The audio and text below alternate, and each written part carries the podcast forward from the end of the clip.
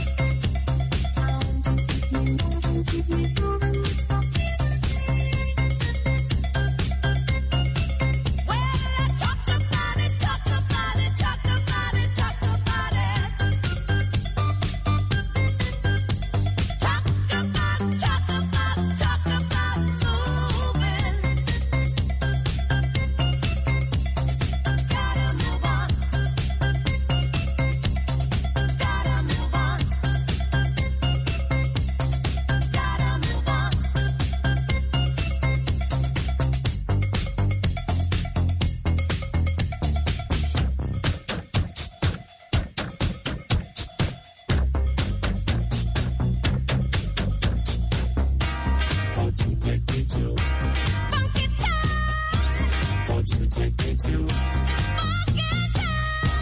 Won't you take me to? Funky town. Won't you take me to?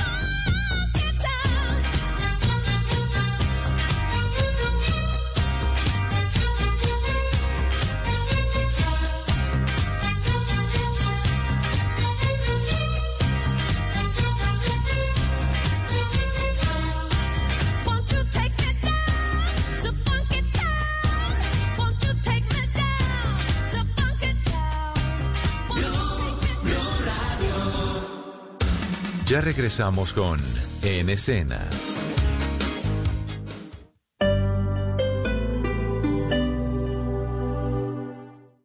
Esta es Blue Radio, la nueva alternativa.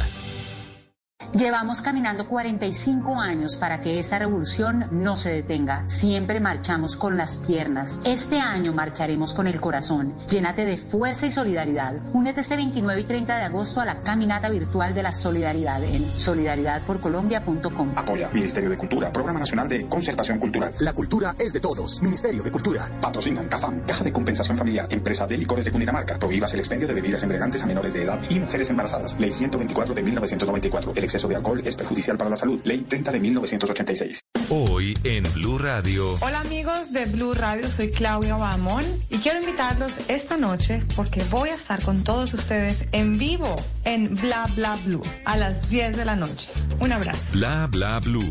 Porque ahora te escuchamos en la radio, Blue Radio y bluradio.com. La nueva alternativa.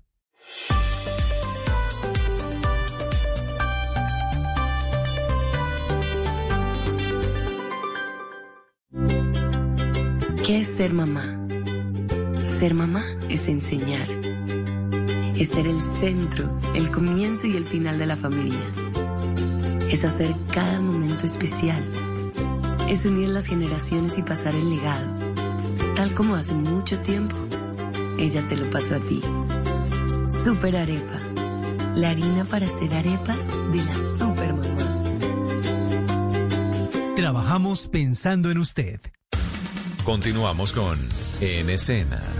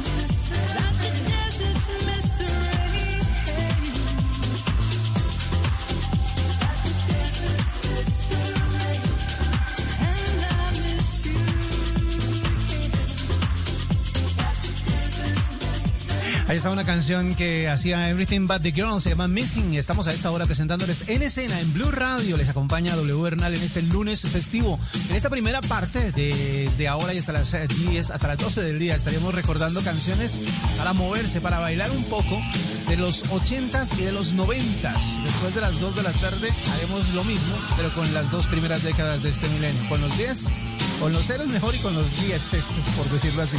Aquí está Kenny Loggins con la canción de los 80. Esto se llama Full Blues en SN Blue Radio.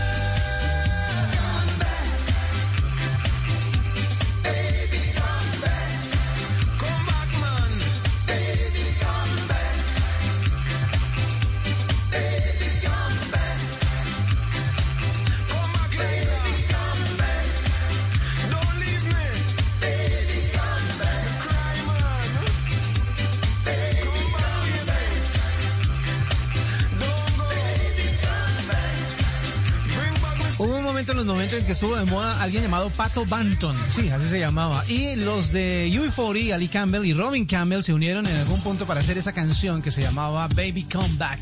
Estamos a esta hora presentándoles NSN en Blue Radio, canciones que ustedes bailaron si son mayores de cierta edad. Si están en su casa encerrados, seguramente bailaron esto en alguna parte, en algún momento. ¿Cómo extraña a mucha gente salir? Sobre todo por estos días de puentes y de que, que no vienen más puentes de aquí a octubre. Bueno, en fin. De todas maneras, podemos hacerlo en casa y estamos acompañándolos para eso. Para que se levanten con buen ánimo y continúen con la compañía de Blue Radio durante todo el día. Aquí está Donna Summer con Hot Stuff.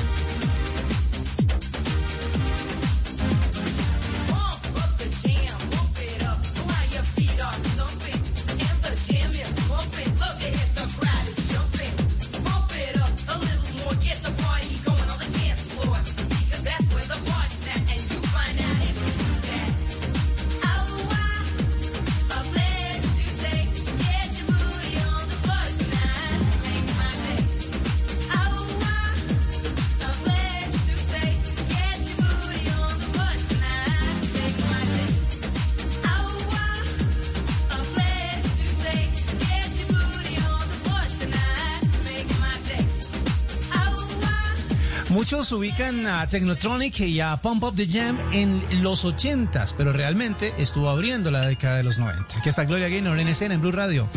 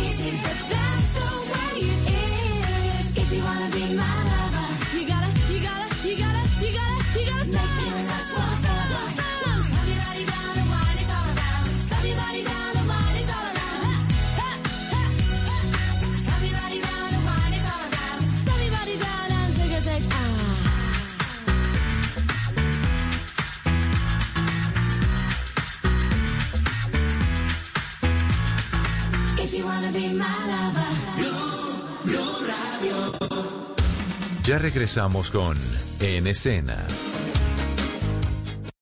Esta noche en Bla Bla Blue. Lunes festivo y seguimos en vivo. A las 10, imperdible, la bellísima Claudia Bamón. A las 11, en historias que merecen ser contadas, una hermosa joven de 23 años que le mete violín a los vallenatos. Enseña a tocar el ukelele en redes sociales. Eso, canta como una diva. Así que dance for me, dance for me, dance for me, oh oh oh. No cantes nadie moverse como lo haces tú. Noelis Camargo, la estrella aún no descubierta. Descúbrela usted esta noche antes de que le toque pagar por verla. Y después de las 12 abrimos nuestra línea telefónica porque en este talk show hablamos todos y hablamos de todo. Bla Bla Blue. Porque ahora te escuchamos en la radio. Blue Radio y bluradio.com. La nueva alternativa. Por verte bailar una vez más. Voces y sonidos de Colombia y el mundo. En Blue Radio y bluradio.com. Porque la verdad es de todos. A las 11 de la mañana, dos minutos, es momento de actualizar las noticias. Les contamos la información más importante de lo que está pasando hasta ahora en Colombia y el mundo. El comandante de policía de Briseño, a quien el alcalde le cortó la electricidad y el pago de agua por no dejar consumir licor en lugares abiertos al público, pidió el traslado del municipio. Todo esto por seguridad y para evitar más inconvenientes. Carlos Carmona. El intendente jefe John Jairo Martínez Villada, comandante encargado de la estación de policía de Briseño, le solicitó al departamento de policía Antioquia que lo trasladen de ese municipio por seguridad, luego del fuerte enfrentamiento que sostiene con el alcalde Wilmar Moreno, pues el mandatario expidió un decreto con el que permite vender y consumir licor en establecimientos abiertos al público en medio de la pandemia, lo que para el uniformado no está permitido aún por el gobierno nacional. El oficial apareció ayer en un video discutía con el alcalde sobre la legalidad del decreto, mientras el mandatario ordenaba cortar el servicio de electricidad en la estación. El uniformado agradeció el apoyo de sus superiores, quienes lo respaldaron en la polémica con el alcalde. La decisión de salir del municipio era inminente, pero era la mejor alternativa por la situación como estaba. Nunca me había sentido tan orgulloso de sentir ese apoyo frente al manejo de esa crítica situación con la administración municipal. Luego de cortar el servicio de electricidad, el alcalde también anunció que no seguirá pagando el servicio de agua en la estación, que para este mes tiene un costo de 242 mil pesos. El policía está a la espera de que se autorice el traslado. En otras noticias les contamos que una empresa y sus 15 empleados lograron lo que muchos quisieran, y es que el gobierno les entregue el subsidio a la nómina a pesar de no tener la matrícula mercantil, Marcela. Ya recibieron a través de su banco los 5 millones 265 mil pesos. Estos son 351 51 mil pesos para cada uno que corresponden al mes de mayo. Todo por cuenta de un fallo de tutela en primera instancia del Tribunal Administrativo de Antioquia que consideró que la exigencia del registro mercantil es injustificada y desproporcionada y además vulnera el derecho a la igualdad y ordenó al gobierno tramitar la solicitud de subsidio a la nómina sin tener en cuenta ese papel, el registro mercantil. Hay que tener en cuenta que muchos empresarios se quedaron por fuera del programa por no tener este documento, al igual que quienes no hacían aportes a salud y pensión o no estaban pagando salario a sus trabajadores. El gobierno pidió una segunda revisión de la tutela y advirtió a los demandantes que si pierden en, la segundo, en el segundo round tendrán que reintegrar el dinero. Recordemos que en julio la Procuraduría emitió un concepto según el cual debería llegar el subsidio a la nómina a quienes no están obligados a tener registro mercantil. Y siguen los retrasos en la entrega de resultados de pruebas por COVID-19 por parte de la CPS en el Valle del Cauca. Por esta razón, el laboratorio del departamento se concentrará por ahora en pruebas de pacientes hospitalizados. Natalia Perea. Sí, de nuevo las autoridades de salud del Valle del Cauca confirmaron que continúa el retraso en la entrega de resultados de las pruebas por COVID-19. A pesar de que algunas CPS han mejorado con la toma de estos exámenes, otras se demoran entre 5 y 7 días. María Cristina Lesmes, secretaria de Salud del Valle. Hay algunas CPS que ya están manejando pruebas antigénicas que son más rápido, pero todavía tenemos retraso con algunas CPS que se están demorando entre 5 y 7 días, sobre todo las muestras que salen de la ciudad de Cali del Valle del Cauca. Razón por la cual el Laboratorio de Salud Pública Departamental se va a concentrar únicamente en el procesamiento de las pruebas de pacientes hospitalizados con el objeto de darle movimiento a los pacientes que están como sospechosos en UCI. El Valle del Cauca llegó a 37.515 personas con COVID-19, de las cuales 25.010 ya están recuperadas. En cuanto a las UCI, su ocupación es del 67%. De 727 camas disponibles, 323 están ocupadas por casos confirmados, 164 por probables y 240 disponibles. En Noticias del Mundo les contamos que el Papa Francisco envió a Brasil ayudas humanitarias para el tratamiento del COVID-19 en uno de los países más afectados por la pandemia, con más de 3,3 millones de contagios y 108 mil muertos. Lady. El Papa Francisco envió a Brasil material sanitario para luchar contra la pandemia, 18 ventiladores pulmonares y 6 ecógrafos, informó la Lismonería Apostólica, que se ocupa de difundir las obras de caridad del pontífice. Un comunicado de esa oficina vaticana dijo, para concretar la cercanía y el afecto del Santo Padre en este momento de dura prueba y dificultad, este se ha movilizado de diferentes formas y en más frentes para buscar material médico y equipo electromédico para donar a muchos centros de salud que se encuentran en situaciones de emergencia y pobreza. Una vez en Brasil, estos dispositivos serán entregados y donados a varios hospitales indicados por la Anunciatura Apostólica. En deportes, en menos de una semana, la Conmebol iniciará los torneos de clubes del continente. Hoy el órgano que rige el fútbol en Sudamérica logró la aprobación de Brasil, el país más castigado por el COVID-19. Paraguay, Venezuela y Ecuador ya dieron su autorización, Cristian. Silvia, a pesar de la difícil situación sanitaria que está atravesando Brasil, porque se ha convertido en el país de mayor contagio y mayores muertes en este lado del mundo, el gobierno ha aprobado los protocolos de concentración sanitaria presentados por la Conmebol para que allí se puedan desarrollar los partidos de la Copa Libertadores y la Copa Sudamericana, entendiendo que en la actualidad Brasil cuenta con nueve equipos en los certámenes internacionales. Esto quiere decir que bajo estrictas medidas de bioseguridad los equipos de Sudamérica se podrán movilizar hacia Brasil para disputar sus contiendas pertenecientes a la Copa Libertadores en su fase de grupos y a la segunda fase de la Copa Sudamericana. En la Copa Libertadores los equipos que están representando a Brasil son Atlético Paranaense, Santos, Gremio, Flamengo, Internacional de Porto Alegre, Sao Paulo y Palmeiras. Mientras que en la Sudamericana simplemente sobreviven dos, Bahía y Vasco da Gama. Vale la pena recordar que América tendrá que viajar en dos ocasiones a Brasil para medirse ante Gremio y ante el Internacional, mientras que Junior lo hará para enfrentar en el Maracaná al vigente campeón de la Copa Libertadores de América Flamengo. Noticias contra reloj en Blue Radio.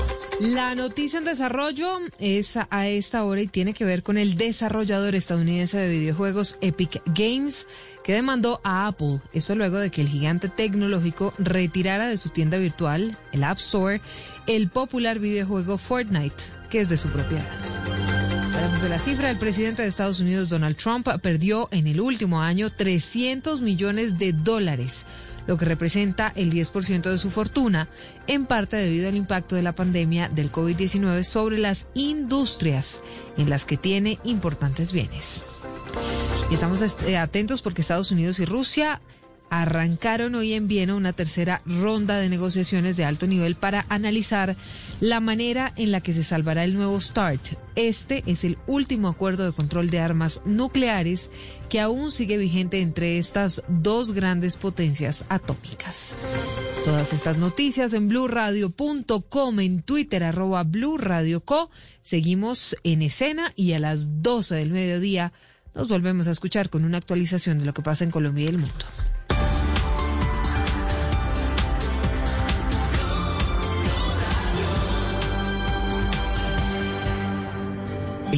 De crisis, existen seres con almas poderosas que se convierten en héroes de nuestra historia.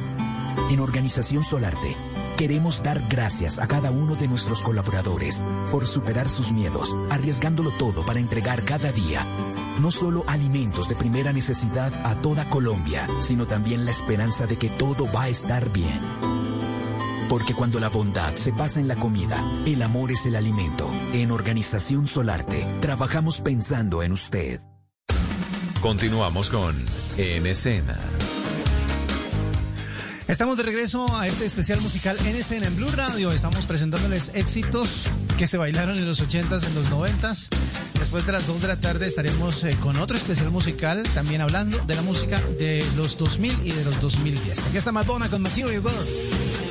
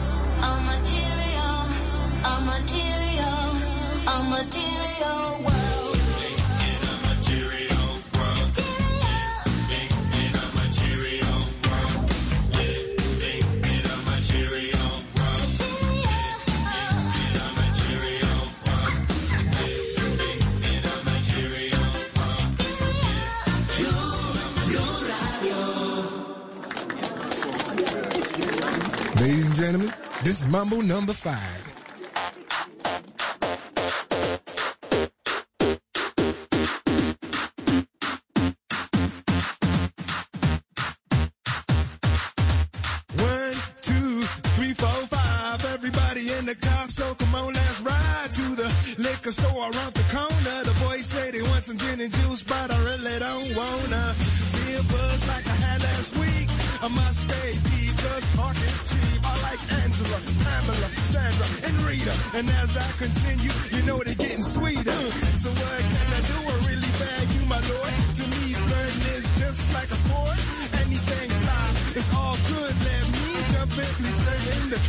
A little bit of Monica in my life, a little bit of Erica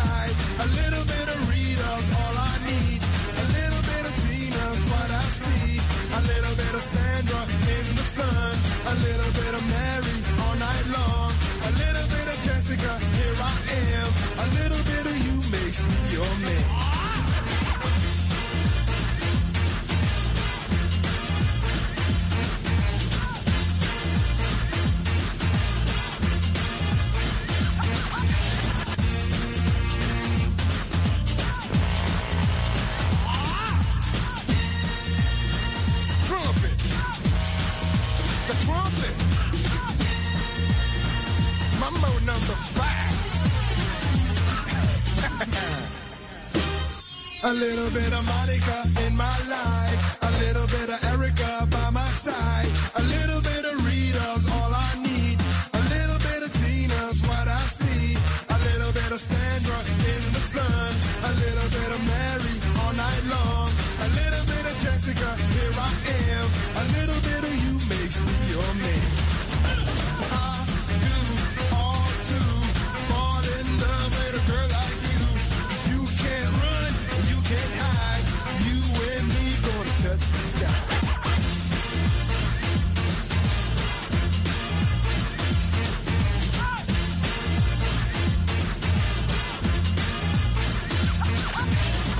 En Alemania, Lou Vega trató de sacar su, sacarle provecho a su pinta latina y decidió hacer esto en los 90 que se llamó Mambo Number 5. Estamos a esta hora presentándoles en escena en Blue Radio. Estamos acompañándolos en este lunes festivo con música para bailar. Música de los 80s, de los 90s. Bueno, esto se nos devolvió un poquito más, un poquito al final de los 70s. Pero bueno, no importa, estamos acostumbrados a oír éxitos de todos los tiempos aquí en Blue Radio, como esto de los Bee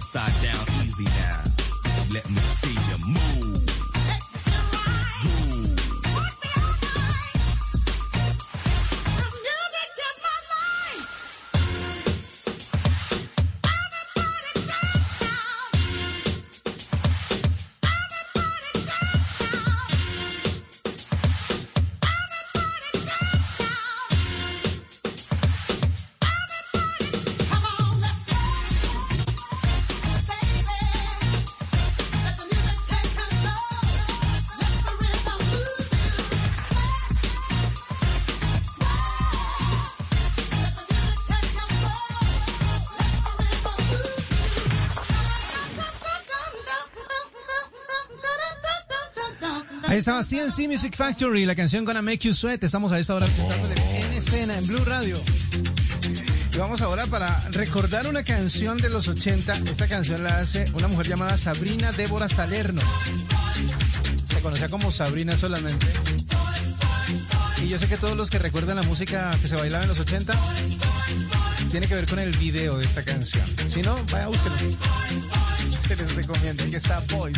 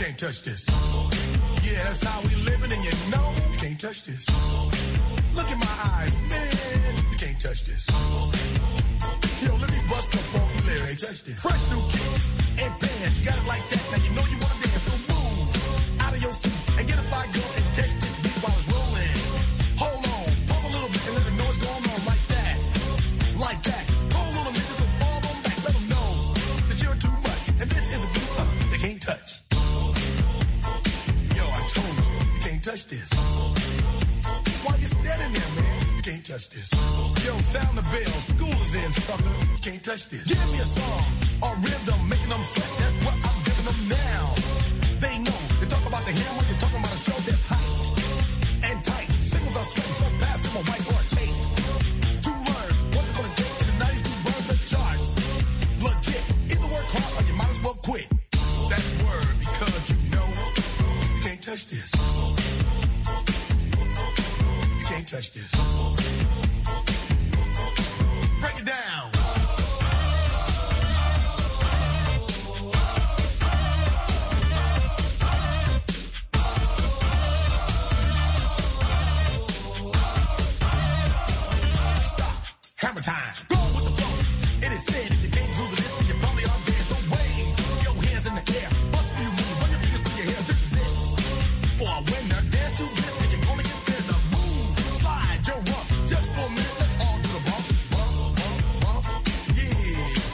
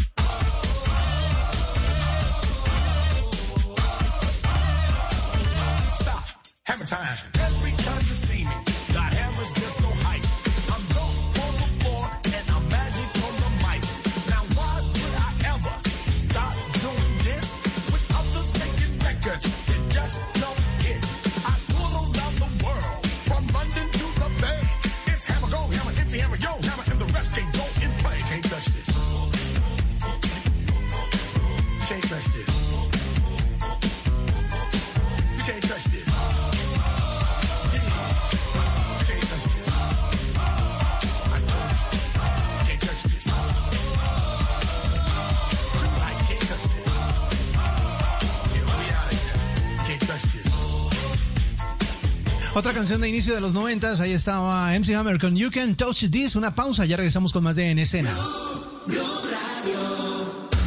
Ya regresamos con En Escena.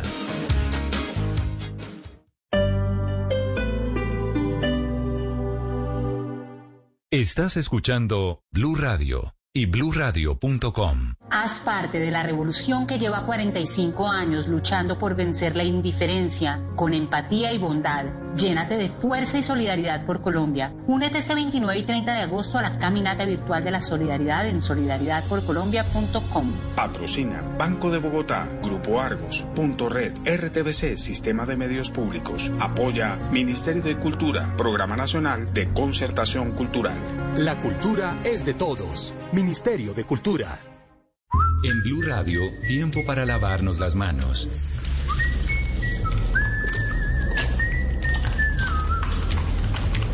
Tómate el tiempo para cuidarte y para enterarte de todo sobre el coronavirus. Síguenos en redes sociales, en bluradio.com y en todos los espacios informativos de Blue Radio. Numeral Yo me cuido, yo te cuido. Blue Radio, la nueva alternativa.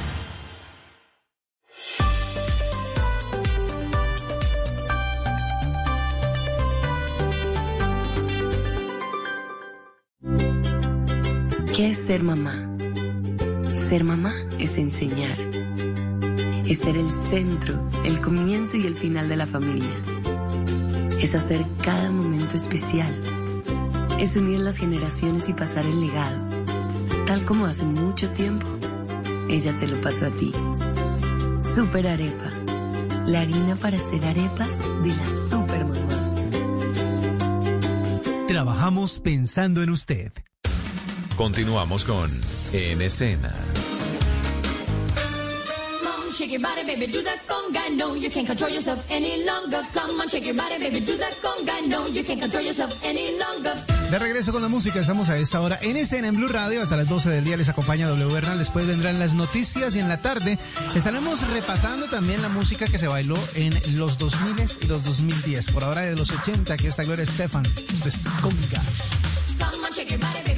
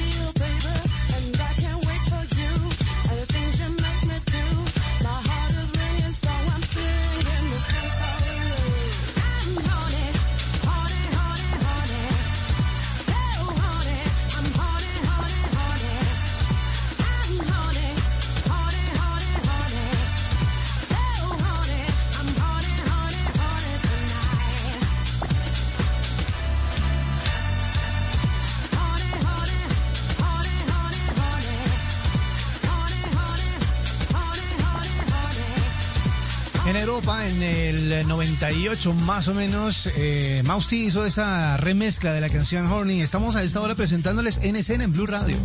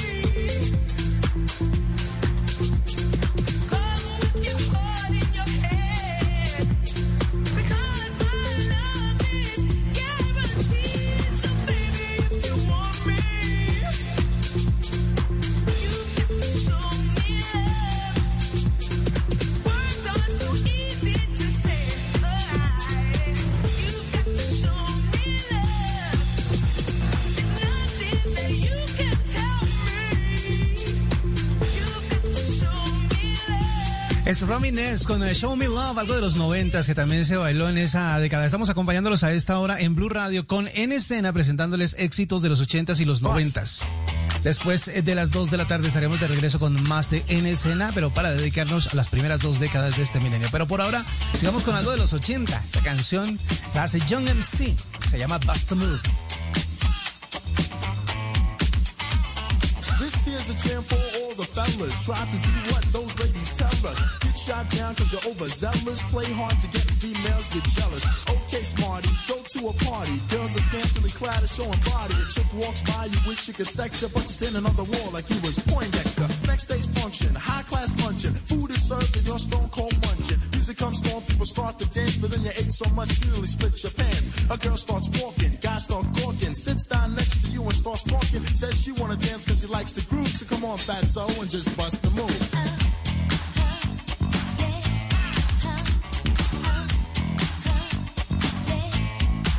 Bust the move.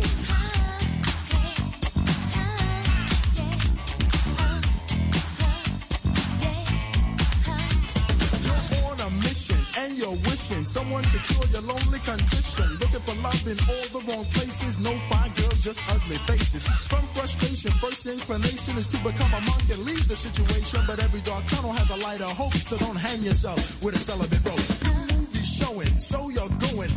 Less about the five you're blowing. Theater gets dark just to start the show. Then you spot a fine woman sitting in your row. She's dressed in yellow. She says hello. Come sit next to me, you fine fellow. You run over there without a second to lose. And what comes next? Hey, bust the move.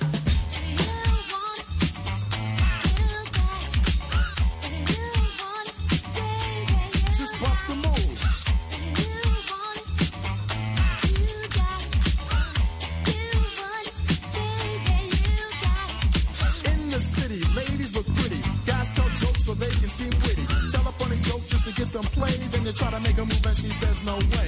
Girls are faking, goodness saking. They want a man who brings home the bacon. Got no money and you got no car, then you got no woman. And there you are. Some girls are sadistic, materialistic. Looking for a man makes them opportunistic. The lion on the beach perpetrating a so that a brother with money can be their man. So on the beach you're strolling, real high rolling. Everything you have is yours and not stolen. A girl runs up with something to prove, so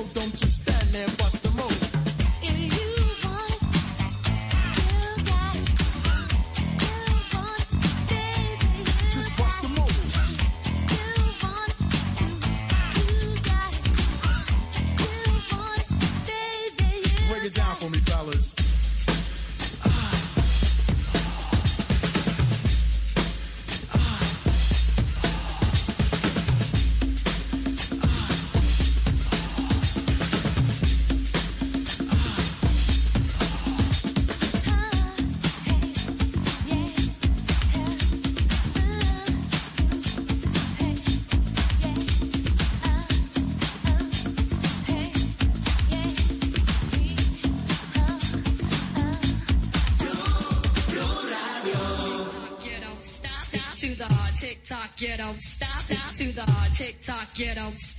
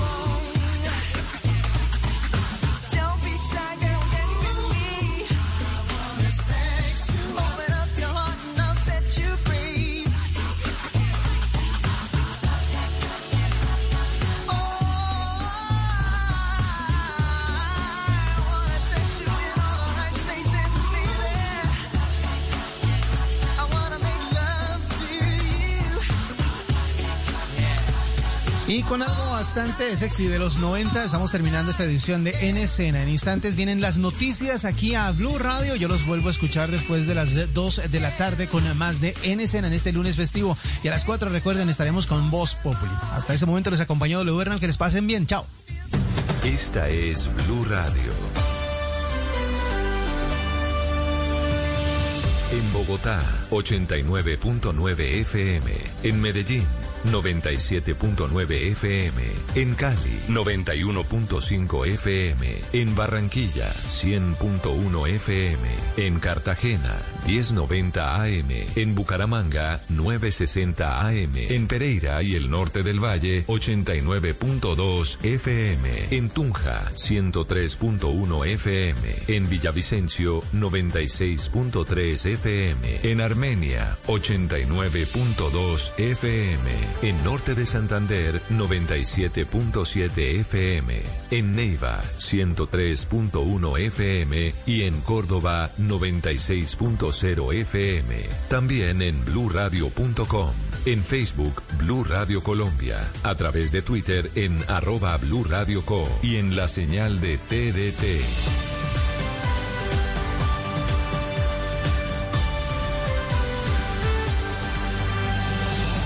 Blue Radio, la nueva alternativa.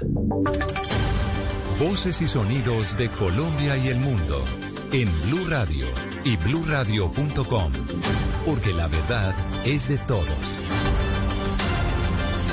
Feliz tarde de lunes para todos. Es momento de actualizar las noticias, de contarles la información más importante de lo que está pasando a esta hora en Colombia y el mundo.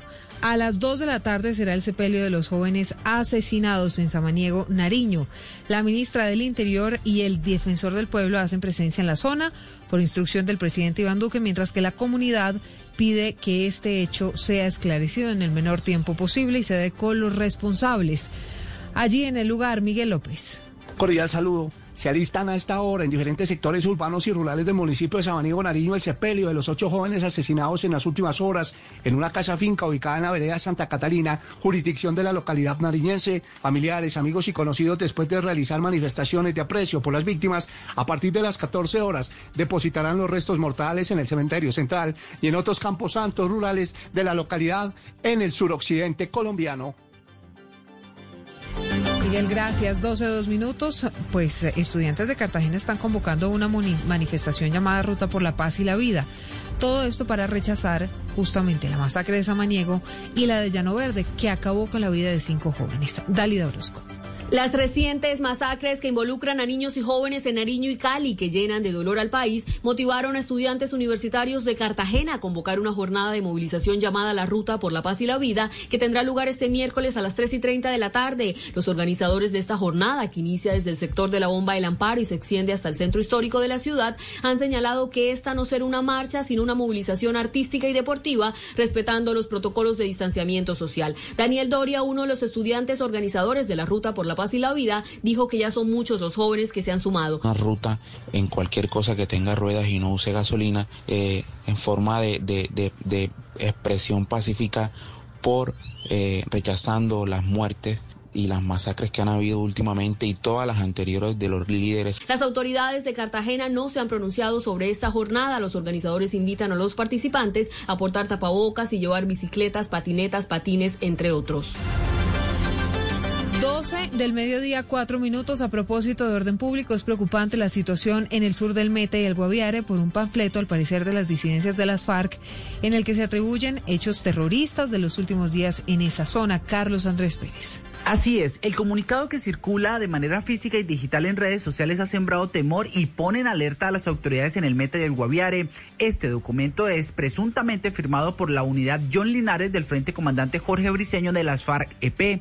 Allí, el grupo armado inicia diciendo que se responsabiliza de la supuesta muerte de 26 militares y 8 heridos en medio de enfrentamientos de combate, uniformados que según ellos no han sido reportados por las fuerzas militares porque les da vergüenza asumir que las disidencias se mantienen activas. También se atribuyen estos y otros hechos terroristas que han venido ocurriendo en los últimos días en la vereda Nueva Colombia y el departamento del Goviare como conmemoración de los 30 años de la desaparición del comandante Jacobo Arenas. En el comunicado también advierten a los campesinos para que solo caminen o transiten por los caminos y carreteras y no por el monte, además de que no permitan el ingreso de los militares ni cooperen con ellos porque aseguran que podrían verse involucrados en acciones militares contra ellos y así salir perjudicados. Este comunicado no ha sido confirmado ni desestimado por las fuerzas militares aún, pero sí ha generado miedo en las comunidades del sur del Meta y el departamento del Guaviare.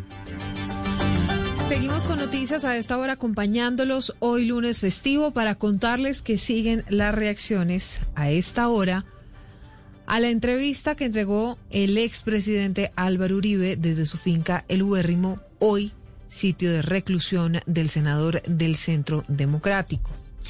El expresidente Álvaro Uribe dijo en las últimas horas que el magistrado Alejandro Linares habría dicho a un grupo de amigos que José Luis Barceló, también magistrado de la Corte Suprema de Justicia, le había anticipado decisiones de la justicia en su contra.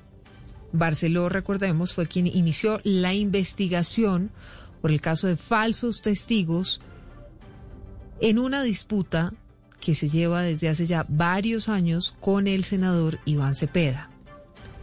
Pues conversamos aquí en Blue Radio con el magistrado Alejandro Linares, quien desmintió al expresidente Álvaro Uribe y dijo que lo único a lo que se refirió sobre el caso del senador del Centro Democrático fue en una reunión de expertos convocada por la Corporación Excelencia en la Justicia en 2018, luego de que Iván Duque fuera elegido presidente de la República. Linares también dijo en Blue Radio que solamente dio una opinión en el sentido de que no sería conveniente una reforma a la justicia con nombre propio, estando el expresidente Uribe investigado en ese momento por la Corte Suprema. Negó cualquier tipo de charla con el exmagistrado José Luis Barceló sobre este caso. 12 del mediodía, 7 minutos. Pues a propósito de todo esto, Marcela Peña, hay reunión a esta hora de la bancada del Centro Democrático. Y además de la constituyente propuesta por ese partido, la colectividad está analizando otra posibilidad. Y esa otra posibilidad es la de un referendo a la justicia. Usted tiene voces a favor, tiene voces en contra y tiene expertos analizando la viabilidad de esta posibilidad que están planteando desde el Centro Democrático, el Partido de Gobierno y el partido del expresidente Uribe. Silvia, buenas tardes. Arranquemos con el Centro Democrático que a esta hora está en reunión de bancada, asumimos, hablando de este tema. El senador Fernando Nicolás Araujo dice que hay consenso al interior de su partido sobre la necesidad de sacar adelante una reforma a la justicia o impulsar una reforma a los acuerdos de paz, pero aún están analizando cuál es el camino jurídico más adecuado. Por un lado están los actos legislativos que se tramitan a través del Congreso, pero también hay otras dos opciones estamos analizando otra alternativa. Incluso hay compañeros que han hablado de una Asamblea Nacional Constituyente. Hoy estamos hablando de referéndum. Eh, la senadora del Centro Demo del Partido Verde, Angélica Lozano, asegura que esta propuesta del referendo es inviable porque el Centro Democrático, dice ella, no tiene los votos necesarios en el Congreso. Pero eso sí podría servirle al uribismo para afianzar su base electoral y distraer al país de problemas más importantes como resolver los impactos sociales y económicos de la pandemia. El trámite de un referendo es lo suficientemente largo y lento para que les permita cabalgar paralelo al proceso en la Corte Suprema de Justicia, atacar a la Corte, confundir a la gente e ir haciendo campaña. Y es que Silvia, hay varios pasos para sacar adelante un referendo. El constitucionalista y profesor de la Universidad Externado Alejandro Magaldi nos explica que podría llegar un referendo al Congreso a través de firmas y en ese caso se requieren más o menos 1,8 millones aproximadamente o a través de un proyecto de ley que tiene de todos modos condiciones especiales. Esta ley debe ser aprobada también con mayoría absoluta, es decir, con la mitad más uno, con más de la mitad más uno de los miembros de cada Cámara. Y dentro de los seis meses siguientes se debe realizar una votación en las urnas deben salir a votar a favor o en contra el 20% de los colombianos habilitados para hacerlo. Esto equivale a más de 7 millones de personas en la actualidad y al menos la mitad de las personas que salgan a votar deben hacerlo de manera favorable a las preguntas que plantea el referendo. Marcela, gracias. Ya son las 12 del mediodía, 10 minutos. Los estamos acompañando con información para que ustedes sepan qué está pasando en Colombia. Desafortunadamente tenemos que reportar la muerte de un auxiliar de enfermería de 27 años. Perdió la batalla contra el COVID-19 en Barranquilla. Las cifras en el Atlántico de Diana Ospino, entre otras cosas, indican que 31 personas que trabajaban en el área de la medicina han perdido la vida por cuenta de esta pandemia. Así es, Silvia, en Barranquilla el COVID-19 cobró la vida del auxiliar de enfermería Elvis Steven Hernández, de 27 años, después de permanecer 22 días en la unidad de cuidados intensivos de la clínica La Merced luchando contra el virus. El médico Iván Manjarres, compañero de trabajo del auxiliar, señaló que Elvis, pese a su juventud y no tener una enfermedad de base, se complicó. Sí, estuvo unos días en cuidado intensivo. Eh, esto también es para que vea la gente que eh, no es los viejos los que se mueren, no es el que tenga diabetes o hipertenso. Muchacho joven, fuerte, 27 años, sin ninguna preexistencia importante. Y fíjate, no es capricho de Dios, es- esta enfermedad es tremenda, hay que seguirse cuidando. De acuerdo con el Departamento de Estadísticas de ANTOC, la Asociación Sindical de Trabajadores y Servidores Públicos de la Salud en el Atlántico, desde que inició la pandemia hasta la fecha, como usted lo decía, van 33 integrantes del personal médico que han fallecido a causa del coronavirus. Y atención a esta historia. Un joven con hidrocefalia que viajó a Panamá en enero quedó atrapado por el cierre de los aeropuertos. Su condición de salud empeoró y entró en coma. Desde entonces, por supuesto que no ha podido regresar a Colombia y su mamá le está pidiendo al gobierno ayuda para traerlo a Cali en un avión ambulancia. Natalia, ¿qué ha Sí, pasado? Silvia, el drama de este joven caleño continúa. Viajó en enero con dos amigos por vacaciones a Panamá. Tenía hidrocefalia, pero no le comprometía su estado de salud. En ese momento llevaba su vida con cuidados, pero podía hacer cualquier actividad. Llegó la pandemia, se quedó atrapado en Panamá. Allá empeoró su salud y entró en coma. Su madre pudo viajar en un vuelo humanitario hacia Panamá, pero operaron a Juan Sebastián López de 20 años y aún no han podido regresar. Hoy están pidiendo ayuda al gobierno nacional porque las condiciones y el traslado del joven no se pueden hacer en un vuelo comercial. Paula Esprilla, madre de Juan Sebastián. Por ayuda de una gran persona de acá de Panamá pude lograr llegar en un vuelo humanitario. Sebastián aún neurológicamente no ha reaccionado del todo, tiene su cuerpo rígido, no camina, no habla, tiene traqueotomía. Yo estoy viviendo en un cuarto de una señora que es colombiana y me ha dado mucho la mano. Necesito llegar a Colombia, pero él no puede viajar en un vuelo comercial. Él no dobla rodillas por su condición del cerebro que fue operado el 20 de mayo. Él no puede viajar en un vuelo comercial. Paula, la madre del joven, también resaltó que Juan Sebastián necesita atención de especialistas y en Panamá ya no se la pueden brindar más. Y mientras tanto, hay otro drama, el de 80 colombianos atrapados en Cuba que están esperando por un vuelo humanitario desde finales de mayo. Llevan cinco meses lejos de casa y también le piden al gobierno que no los abandone a su suerte. Usted pudo conversar con algunos de ellos, Marcela. Silvia, en el grupo hay mujeres embarazadas, niños, médicos y estudiantes que se quedaron atrapados por la pandemia en la isla. Hay padres que esperan conocer a sus recién nacidos y trabajadores que necesitan volver a sus empresas y hoy no tienen cómo hacerlo. Desde finales de mayo están pidiéndole al gobierno un vuelo humanitario de regreso, pero la Cancillería los dejó en manos del gobierno cubano. Ese gobierno tenía programado un vuelo para el 8 de agosto, pero lo canceló pocas horas antes de la partida. Gustavo Oviedo es una de estas personas. Eh, hay algunos que desde hace meses ya no tienen un sustento y dependen de buenas personas que los han acogido en sus hogares.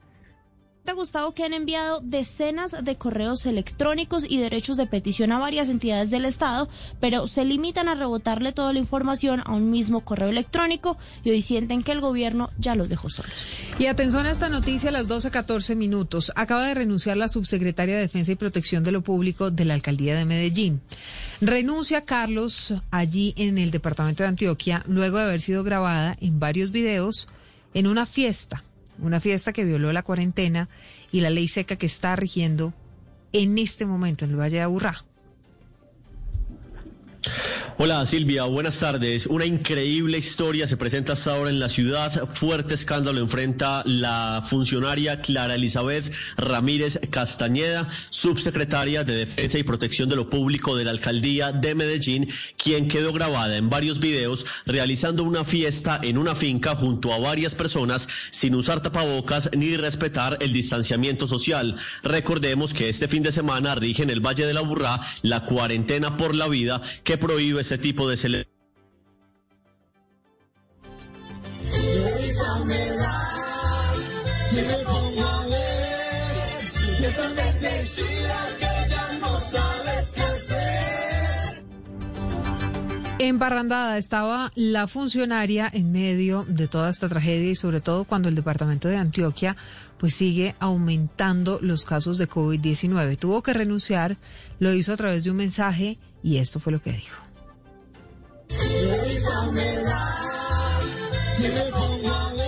Frente a la celebración del cumpleaños que tuvo ocasión en el municipio de Bello, donde una familiar. Quiero en este eh, sentido expresar eh, que cometí un error, un muy grande error. Quiero pedirle a toda la ciudadanía mis más sinceras y profundas disculpas.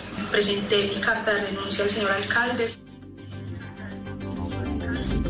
La subsecretaria confirmó que esta fiesta era una celebración de cumpleaños realizada en la finca de una familiar en el municipio de Bello. Incluso la Policía Metropolitana ya también se está comunicando posiblemente para realizar las respectivas sanciones. Esta mujer es una de las personas del círculo de confianza del alcalde Daniel Quintero, lo asesoró jurídicamente en la campaña a las elecciones del año anterior y se espera que en las próximas horas el mandatario defina si acepta o no la renuncia presentada por la subsecretaria. Lo que nos explica uno, Carlos, es cómo una funcionaria de la alcaldía tan cercana al alcalde mm, Daniel Quintero, pues pueda violar las normas impuestas por las autoridades, que no son más que unas medidas para evitar la propagación de una pandemia, una pandemia que ya ha cobrado la vida de cientos de miles de personas alrededor del mundo, que deja millones de personas contagiadas, en Colombia más de 467 mil. 12-17, así que estamos atentos a las decisiones que tome el alcalde Daniel Quintero.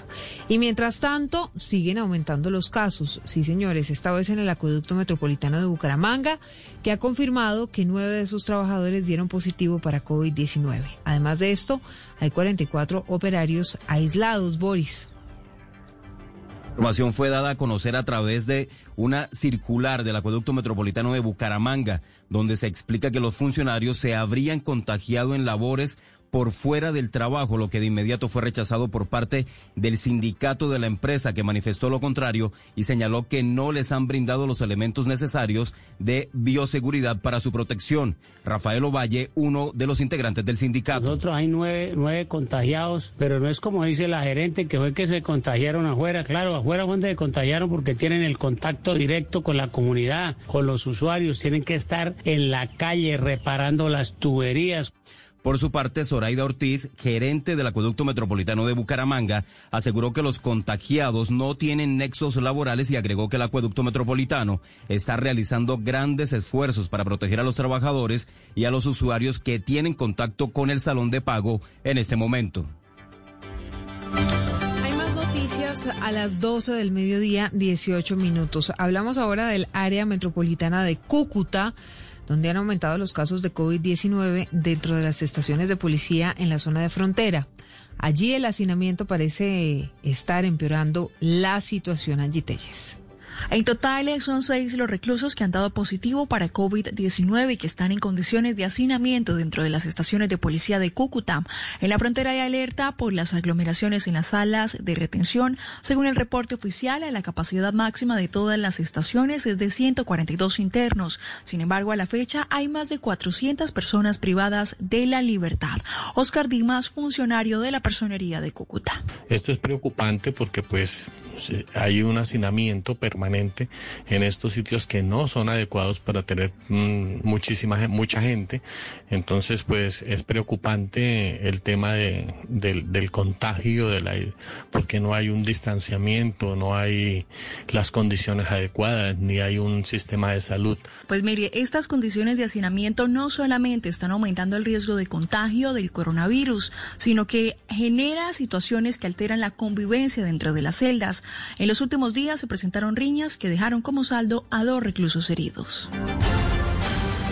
Y parece que no aprendiéramos 12-19, además del caso que les estábamos contando de la funcionaria de la alcaldía de Medellín, la policía desmanteló una serie de fiestas clandestinas en Montería. Varias personas fueron sorprendidas violando las medidas de toque de queda y ley seca. Tatiana Ruiz. El desorden y desobediencia ciudadana siguen desbordadas. Pese a los decretos de toque de queda y ley seca, algunos ciudadanos insisten en violar las medidas y realizan fiestas clandestinas en las que abunda el licor, la cerveza, el bullicio, las aglomeraciones en las terrazas de las residencias y en la vía pública, exponiéndose así al contagio del COVID-19, el cual ha cobrado varias vidas en el municipio de Montería. Los hechos más recientes fueron reportados por la Secretaría de Gobierno Municipal y la Policía Metropolitana en varios sectores de la capital de Córdoba en la noche del domingo, donde las autoridades hallaron a hombres, mujeres y hasta menores de edad ingiriendo licor en los barrios Edmundo López, P5 y Pastrana Borrero en el sur de la ciudad. No permitiremos que la indisciplina social sea un foco de contagios. Vamos a ser más estrictos con este tipo de fiestas y a imponer sanciones a quienes violen esta norma, dijo el secretario de Gobierno de Montería, Gabriel Moreno. Montería supera los 8.600 casos de contagios de COVID-19, de los cuales 566 han fallecido y se han recuperado más de 3.680 personas. Pero eso no solamente pasa en Montería, también en el Valle del Cauca, en Potrerito, en Palmira, las autoridades encontraron una rumba electrónica con más de 60 personas. Llevaban dos días de fiesta con alcohol y drogas, Natalia. Sí, Silvia, esta fiesta que llevaba dos días, según información de la comunidad, quienes llamaron a las autoridades y a través de redes sociales también denunciaron, ocurrió en el corregimiento Potrerito en Jamundí, donde desactivaron esta fiesta electrónica con 60 personas violando las medidas que funcionan en el municipio, como el toque de queda y la ley seca. Indicaron principalmente que era una fiesta familiar, pero la policía y funcionarios de la alcaldía lograron establecer que era una fiesta comercial. Andrés Felipe Sandoval, secretario de Salud de Jamundí. Acudimos al lugar de los hechos con la policía, el tránsito, personas del gabinete, la defensa civil, bomberos, para desactivar una rumba electrónica donde se encontraban más de 60 personas. Encontramos bebidas alcohólicas, consumo de drogas estupefacientes y una gran cantidad de bebidas hidratantes y energéticas en el sitio. El responsable del evento, Silvia, deberá responder también por el incumplimiento al Código Nacional de Seguridad y Convivencia y a las 60 personas también les impusieron comparendo. Atención porque un camión lleno de mercancía fue saqueado tras un accidente de tránsito en vías del departamento de Antioquia. Algo muy parecido, Carlos, allí en Medellín, a lo que pasó con el camión cisterna en Tasajera, que dejó más de 45 personas muertas, varias de ellas heridas. Este fin de semana estábamos reportando la recuperación de una de ellas que tenía, entre otras cosas, quemaduras en gran parte de su cuerpo.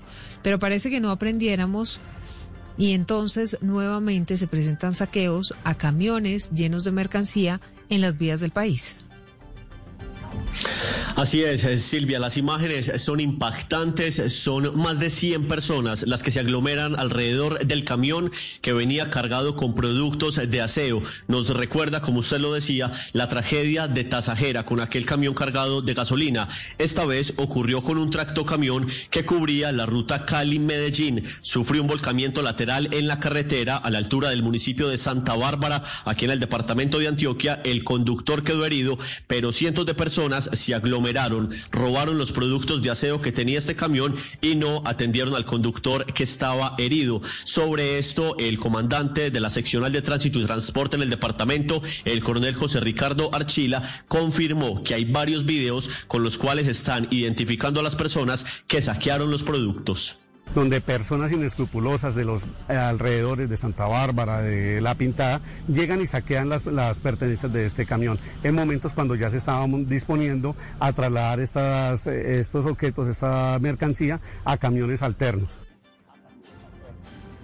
La policía de carreteras aseguró que aunque al sitio habían llegado inicialmente dos patrullas de esta seccional, los uniformados sencillamente no tenían capacidad para intervenir ante el alto número de personas que estaban adelantando el saqueo del camión. 2 a 24. ¿Y qué fue lo que pasó con un camión que viajaba en de Santa Marta a Bogotá, que tenía más de 270 gatos que iban a ser puestos en adopción, Boris? Eh, Silvia, se trata entonces eh, de una situación que generó mucha polémica en Bucaramanga y en Santander ante las voces a favor y en contra. Eh, los 278 felinos que eran llevados a Bogotá fueron detenidos y llevados a un albergue del barrio Mutis de Bucaramanga, donde pasaron a manos de una fundación animalista denominada Adán, teniendo en cuenta que eran transportados en condiciones de insalubridad y muchos terminaron reproduciéndose. Andrea Pérez, médica veterinaria. Logramos eh, darles asistencia médica a los gaticos que venían de la ciudad de, de Santa Marta. Logramos identificar los animalitos que tenían prioridad.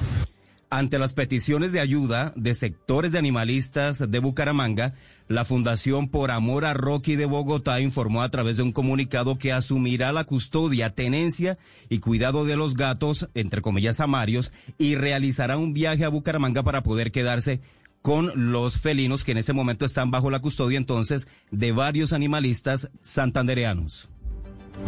2 a 25, más del 50% de los océanos pueden estar ya afectados por el cambio climático.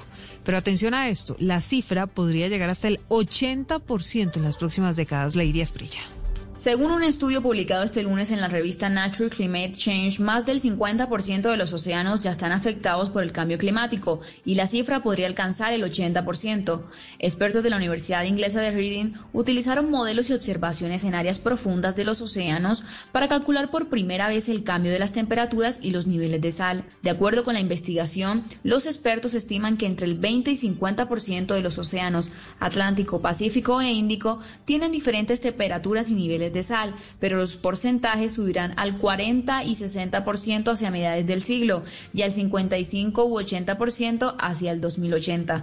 Los científicos resaltaron la necesidad de mejorar la observación de los océanos para seguir de cerca el alcance del efecto del cambio climático en los océanos y poder anticipar con mayor exactitud su efecto en todo el planeta. 12 del mediodía, 27 minutos, y Juan Fernando Quintero se aleja del River Plate. De nuevo, un equipo de gran poder adquisitivo está demostrando su obsesión por el colombiano. Cristian Marín.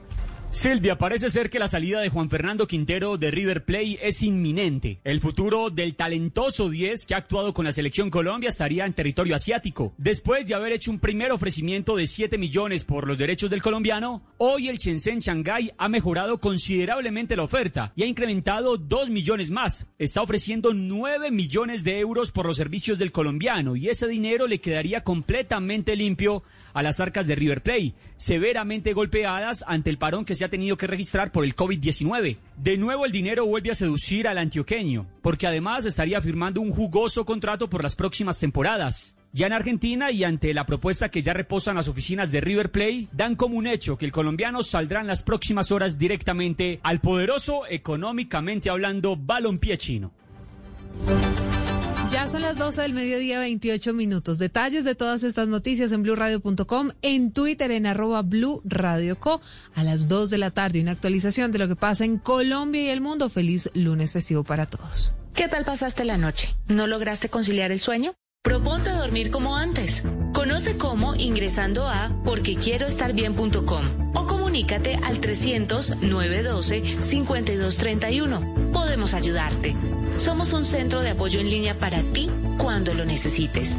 Una iniciativa de la Fundación Santo Domingo y Profamilia, con el apoyo de Blue Radio.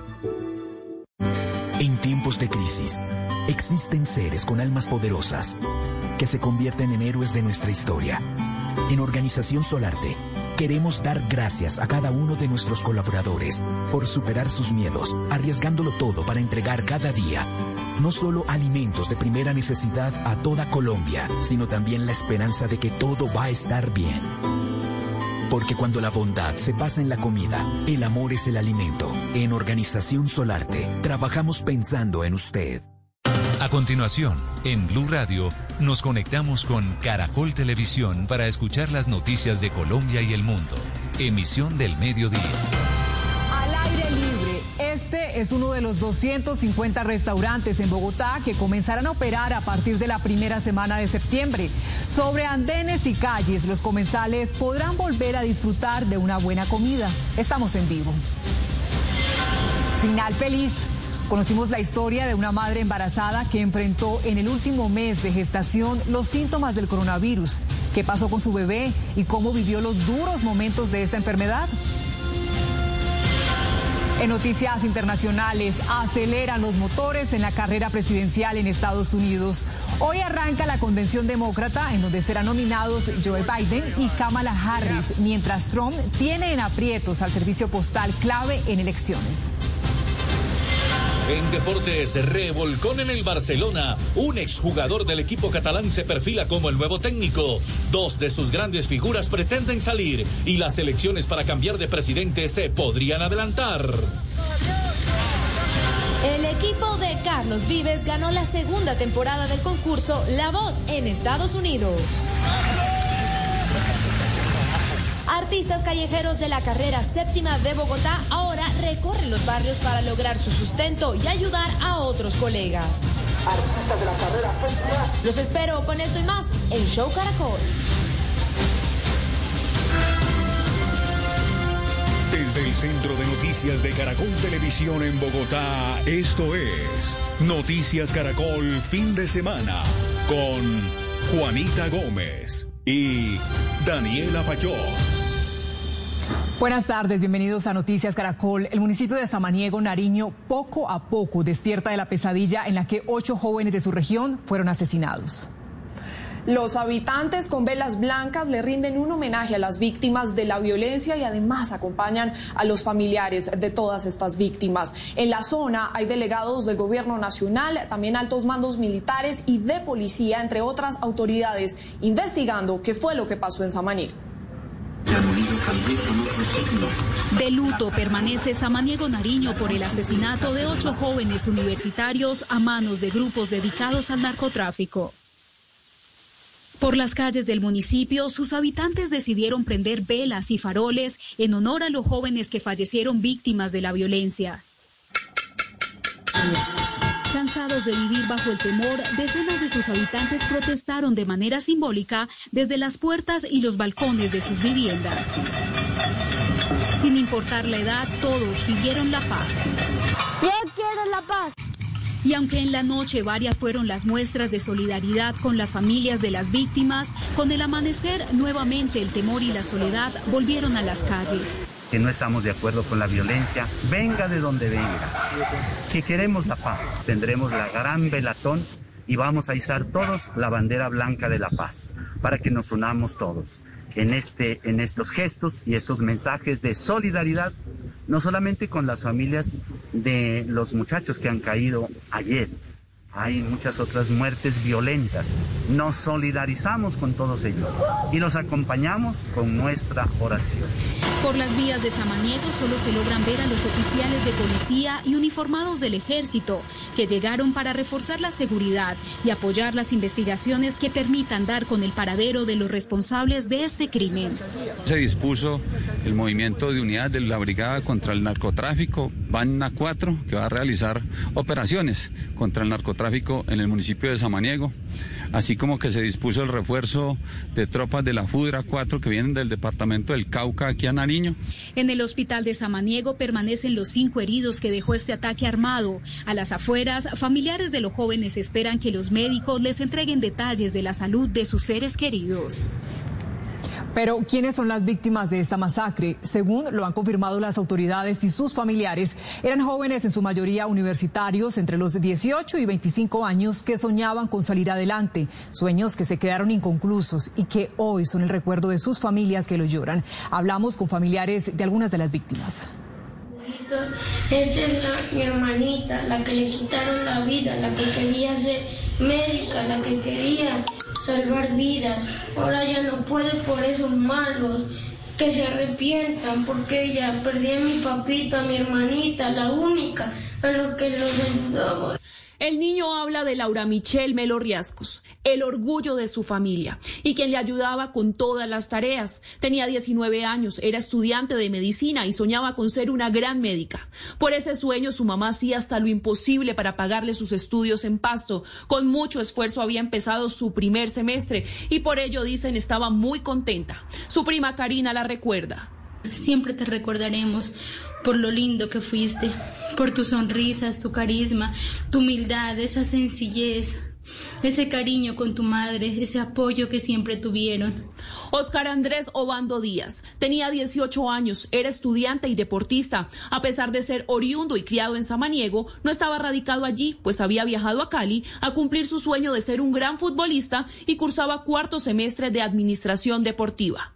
Por la pandemia tuvo que regresar a su casa para estar con su familia. Con su primo Andrés Obando solía jugar, según él, los mejores partidos de fútbol. Nosotros es muy triste. Es muy triste que un joven con tantas eh, expectativas de vida, con tantos sueños, pues se le van apagados acá. Oscar nos deja el recuerdo de, de esa voluntad de seguir por seguir trabajando, de seguir sirviendo. Daniel Vargas estudiaba radiología en Pereira, tenía 23 años, quería salir adelante para ayudar a su familia. Lo describen como extrovertido, amoroso, alegre, amigable, con defectos y virtudes. Daniel iba a ser papá. Su novia tenía cinco meses de embarazo. Estaba ilusionado por su bebé. A mi hermano lo vamos a recordar con esas alegrías, con su locura, su humildad. Familiares de las víctimas piden esclarecer lo sucedido y que haya justicia. Precisamente a Samaniego se desplazó en las últimas horas la vicefiscal Marta Mancera, quien va a coordinar todas las investigaciones sobre esta masacre. Además, vamos a ir con Freddy Guerra para que nos cuente qué otros equipos se desplazaron, Freddy, y qué pasó con las dos personas que fueron capturadas por esto. Hola Juanita, muy buenas tardes. Pues se desplazó un grupo especializado de la Fiscalía hacia Samaniego. 10 fiscales, perdón, 10 miembros del CTI están allí ya recogiendo toda la información probatoria para determinar quién y quiénes están detrás de esta masacre ocurrido el pasado sábado allí en Samaniego. También hay un fiscal especializado allí en la zona que se trasladó de Pasto con apoyo también de miembros eh, de la sigilo que dicen las autoridades sobre estos dos hombres capturados en las últimas horas con armas de fuego es que todavía se están analizando eh, la balística para ver si pertenecen o estuvieron eh, inmersos en este crimen ocurrido allí. Uno de los capturados ya fue identificado por parte de las autoridades, autoridades y está vinculado, según lo que cuentan la Policía Metropolitana de Bogotá y la Fiscalía, es que este hombre eh, tendría vínculos con el narcotráfico y estaría vinculado también al homicidio de un policía, policía ocurrido el, a principio de este mes. La Fiscalía continúa en la zona recogiendo todo el material probatorio. Nosotros estaremos muy atentos al desarrollo de esta noticia allí en Samaniego. Freddy, entre tanto, Noticias Caracol conoció la identidad de algunos de los cabecillas de los grupos ilegales que harían parte del cartel de los más buscados en Nariño, una de las estrategias de la fuerza pública para combatir a los grupos criminales en esa zona. Estos son algunos de los cabecillas que en las próximas horas harían parte del cartel de los más buscados en el departamento de Nariño y por los que se ofrecerán millonarias recompensas. Entre ellos está alias Matamba y alias Tucayo, cabecillas de la estructura Cordillera Sur del Clan del Golfo y alias HH cabecilla del Frente de Guerra Oriental del ELN. Pero información de inteligencia también da cuenta de otros cinco cabecillas, alias Samaniego de la estructura 29 de las disidencias, alias Fabián o el gringo de la Oliver Sinisterra, alias Raúl de los Contadores, alias Borojó de las Guerrillas Unidas del Pacífico y alias El Cucho de la Comisión 48, que están en la mira de las autoridades. Una compañía de la FUDRA 4 integrada por 120 hombres el batallón contra el narcotráfico se desplegará en el municipio de Samaniego y una compañía de fuerzas especiales se desplazará hasta el municipio de Llorente. Y en el municipio de Samaniego, donde ocurrió la masacre, también habrá mayor presencia de la Policía Nacional con 30 unidades de reacción para fortalecer la seguridad. De inteligencia, de la Dirección Antinarcóticos, de la Dirección de Investigación Criminal y del Gaula. La Armada Nacional incrementará operaciones fluviales en el río Patía y la Fuerza Aérea realizará el estudio de operación de aeronaves remotamente tripuladas en el Pacífico nariñense para fortalecer las labores de inteligencia. Vamos a seguir atacando los eslabones de la cadena del narcotráfico. Todas las operaciones de inteligencia de fuerzas militares y policía se fusionarán en un centro operacional para así afectar a los grupos armados organizados. En otras noticias, 22 personas privadas de la libertad se fugaron de la estación de policía de Engativá, esto después de protagonizar un motín y herir a varios agentes. Vamos a ir con Juan Andrés Beltrán. ¿Ya fueron recapturados, Juan? Y además, ¿qué dicen las autoridades de este caso?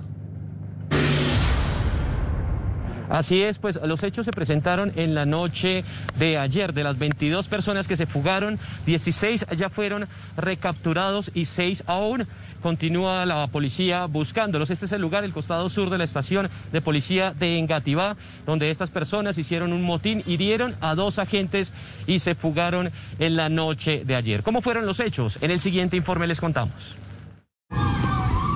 Sobre las 8 de la noche, las sirenas alertaron a los habitantes del barrio Santa Elenita en el occidente de Bogotá.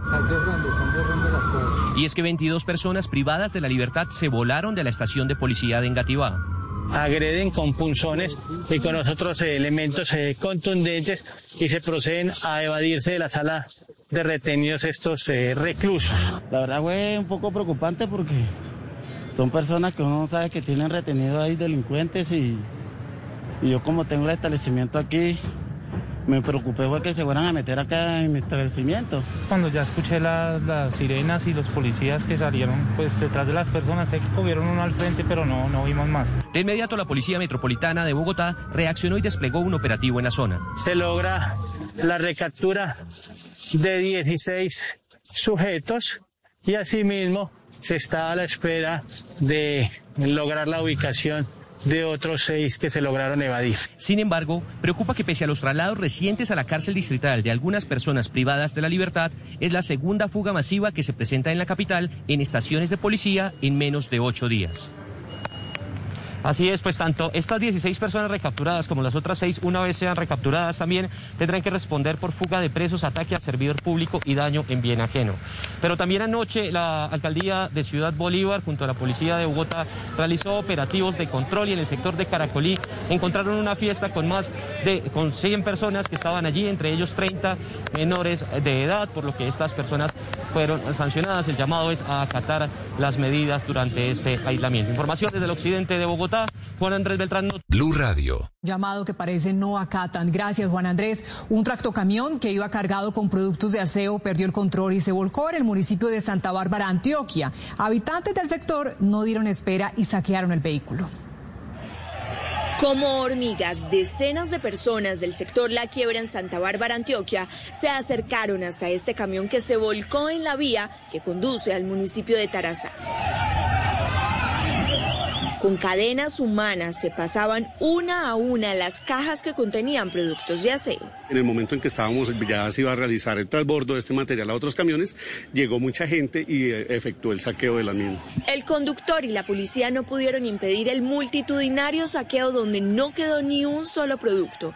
En el hecho no hubo lesionados, la vía estuvo cerrada por dos horas. Por la gran cantidad de gente no se pudo realizar de pronto efectuar que no se hurtaran las cosas. Lo que sí pudimos hacer fue identificar a través de videos y grabaciones las personas que eh, participaron en el hecho, lo cual pues ya está en procedimiento de la Fiscalía General de la Nación para identificación y la captura posterior para estas personas. Entre tanto, otro camión que cargaba 26 toneladas de aguacates también se volcó a la altura de Copacabana. El conductor salió ileso, pero su acompañante quedó herido.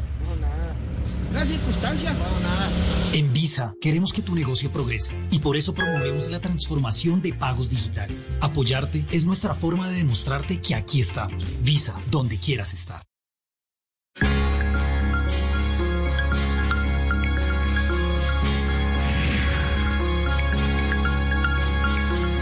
En tiempos de pandemia, cuando varios negocios han tenido que cerrar sus puertas, hay personas que han sacado adelante sus proyectos innovadores. En Santa Marta, tres universitarias unieron esfuerzos para ayudar en la educación de los niños y a la vez generar ingresos para sus familias. A Estefanía Pitre, la pandemia le cerró su negocio de venta de plantas en el norte de Santa Marta. Algo tocaba hacer y por eso con su ingenio creó estos kits de siembra para niños y no solamente sembrar la planta, sino que aparte de ello la van a adoptar y le van a colocar un nombre. De esa forma se familiarizan más y le cogen cariño a la naturaleza. Al emprendimiento de Estefanía se sumaron sus dos hermanas, Camila y Gabriela. Ahora no solo venden plantas, crean ilusiones.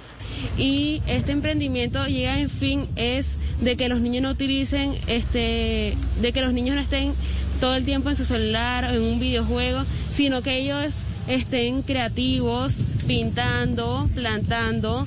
Ilusiones que les alegra la vida a los más pequeños. Porque está bonita y me gusta. Las hermanas Charris van más allá y por eso aprovechan ellas mismas para vender el servicio de siembra a domicilio. Bueno, esto no solamente es para niños, sino también para adultos. Tiene uno algo como, como en qué distraer la mente y es algo productivo también, ¿cierto? Entonces me parece chévere que las chicas tengan esa, como esa visión Ingenio y amor por la naturaleza. Estos kits de adopción de plantas es un proyecto que se hizo realidad y que espera que pronto dé muchos frutos.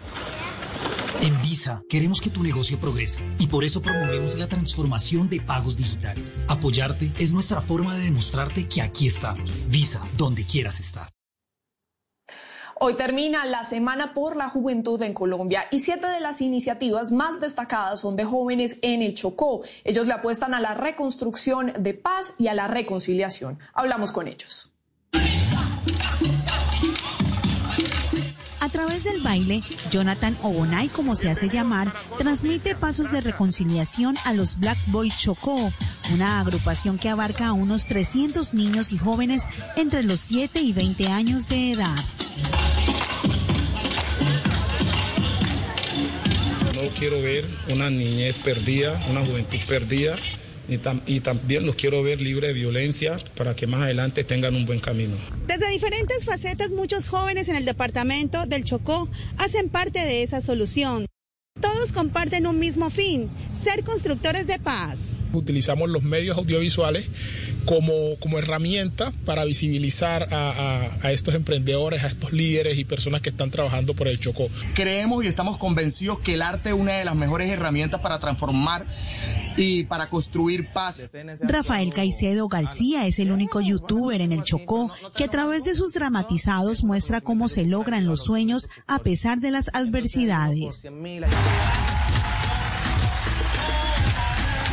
Esta es la historia no solo de Jason, sino de muchos jóvenes que anhelan salir adelante con el arte, dones y talento. Es muy bueno que como jóvenes que usamos redes aprovechemos esas redes para mandar mensajes positivos a todas las personas que están viéndonos. Andrés Mauricio Mosquera es embajador del programa de Alianzas para la Reconciliación de USAID y Agdivoca. Lidera la iniciativa Las Besarríos, una estrategia artística que construye narrativas para el cuidado de los ríos del Pacífico. Una activación y visibilización de todo el tema del turismo ambiental, eh, de ese cuidado que tiene que tienen los mismos lancheros con su territorio, con el río. Otra iniciativa que se destaca es Choco to Dance, que a través de su plataforma ofrece clases de baile en línea a cambio de suscripción. Los recursos son invertidos en becas universitarias para jóvenes chocoanos de escasos recursos. Noticia en desarrollo en Noticias Caracol. El Ministerio de Minas y Energía firmó la resolución que genera un incremento en el subsidio para el servicio de gas natural en todo el país. Viviana Villate, ¿de qué se trata este alivio? Buenas tardes, eh, pues se trata del incremento del 10% en el subsidio de servicios de gas natural en los hogares colombianos de estratos 1 y 2. Son cerca de 2,3 millones que corresponden al estrato 1 y 3,6 millones de colombianos al estrato 2 que verán reflejado en su factura este alivio. Veamos las declaraciones del Ministerio de Minas. Para este ciclo de facturación, hemos decidido autorizar un incremento temporal en el subsidio sobre el consumo básico de subsistencia en las facturas de gas de los estratos 1 y 2. Entonces, las familias de estrato 1 que normalmente reciben un subsidio del 60% pasarán a recibir en este ciclo de facturación un subsidio del 70%. En consecuencia, como lo escuchábamos, el estrato 1 quedará con un subsidio del 70% y el estrato 2 con uno del 60%. En caso de extenderse la emergencia sanitaria por el COVID-19, el Ministerio aseguró que tendrá la facultad de mantener dichos subsidios y aquellos que ya había venido mencionando para eh, dentro de este paquete de medidas para mitigar la emergencia por el COVID-19. Es la información desde el norte de Bogotá. Viviana Villate. Blue Radio. Gracias, Viviana. Y faltan pocos días para que en Bogotá arranque el plan piloto de restaurantes a cielo abierto. Pero ¿cómo van a funcionar y qué tan preparados están? Nicolás Rojas visitó uno de estos lugares y nos tiene los detalles. Nicolás. Juanita, pues el principal cambio es que las personas necesitan sí o sí tener una reserva para venir a los establecimientos. Lo segundo, la carta deja de ser física y ahora pasa a ser virtual. Las personas tienen que registrar su código QR y ahí van a poder conocer los alimentos. Posteriormente, en la mesa van a recibir los alimentos debidamente tapados y también los cubiertos en un sobre para que posteriormente puedan sacarlos. Lo importante que debe tener las personas es que es obligatorio el uso del tapabocas y cuando llueva se van a disponer de unas carpas para que las personas puedan tener esta experiencia de la mejor manera. Dos restaurantes del grupo de Iluca ya están listos para funcionar a cielo abierto en la primera etapa del piloto que se llevará a cabo en la primera semana de septiembre. Los comensales deberán hacer una reserva, usar el tapabocas y habrá cambios en la presentación del menú. Ya no vamos a tener cartas físicas, eso hizo parte del, del alistamiento, digamos, para este piloto. Todas las reservas se van a tomar online. Pero también cambia la manera de compartir y servir la mesa. Vamos a tener efectivamente dentro del mobiliario dispuestos unas carpas o unos parasoles para proteger a los clientes de la lluvia. Y para el pago habrá tres opciones, por código a través de WhatsApp, datáfono o efectivo. Los cubiertos deben ir en un sobre, los platos también salen eh, cubiertos los platos, entonces uno sale, retira y monta. Protocolos que tuvieron que asumir para el piloto de restaurantes a cielo abierto, donde se peatonalizarán 100 calles de jueves a domingo para que 250 establecimientos, habilitados hasta el momento por el distrito, puedan abrir en las siguientes zonas. Chapinero, Parque de la 93, La Carrera 13, Zona T, Parque Espartillal, la Calle de los Anticuarios, La Carrera 14, Zona G. Teusaquillo, Gran Estación, Parway, Movistar Arena. Santa Fe, La Macarena, Plaza de la Perseverancia, Parque Central Bavaria, La Candelaria, Calle de las Mondolinas, Plaza de la Concordia, la calle 11. Usaquén, Plazoleta, Centro Comercial Santa Bárbara, Avenida 19, Kennedy, Carrera 71, Barrios Unidos, Plaza 12 de Octubre, Tunjuelito, Plazoleta, Centro Comercial El Tunal. Una buena noticia para los restaurantes, pues dicen que a punta de domicilios la caja no aguanta.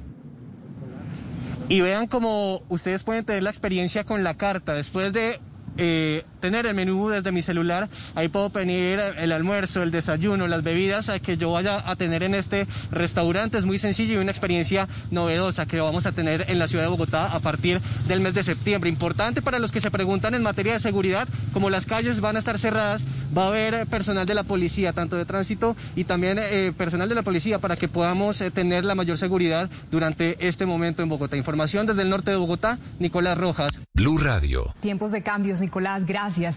Habitantes de Huasca y Sopó en Cundinamarca denunciaron que les quitaron la tarifa diferencial con la que se beneficiaban para pagar a menor costo los peajes que conducen a esos municipios. Según ellos, la concesión encargada tomó la decisión porque no pasaron por el peaje el número de veces requerido para mantener este beneficio.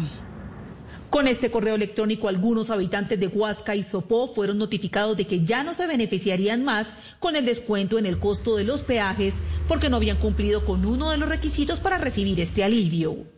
Porque según ellos, eh, nosotros debemos hacer ocho pasos por estos peajes y pues, como es obvio, debido a la situación en la que nos encontramos, debido a la pandemia y las la reglamentación del, del, gobierno, pues no podemos... Nos estaba eximiendo y de un momento a otro nos quitaron mi beneficio.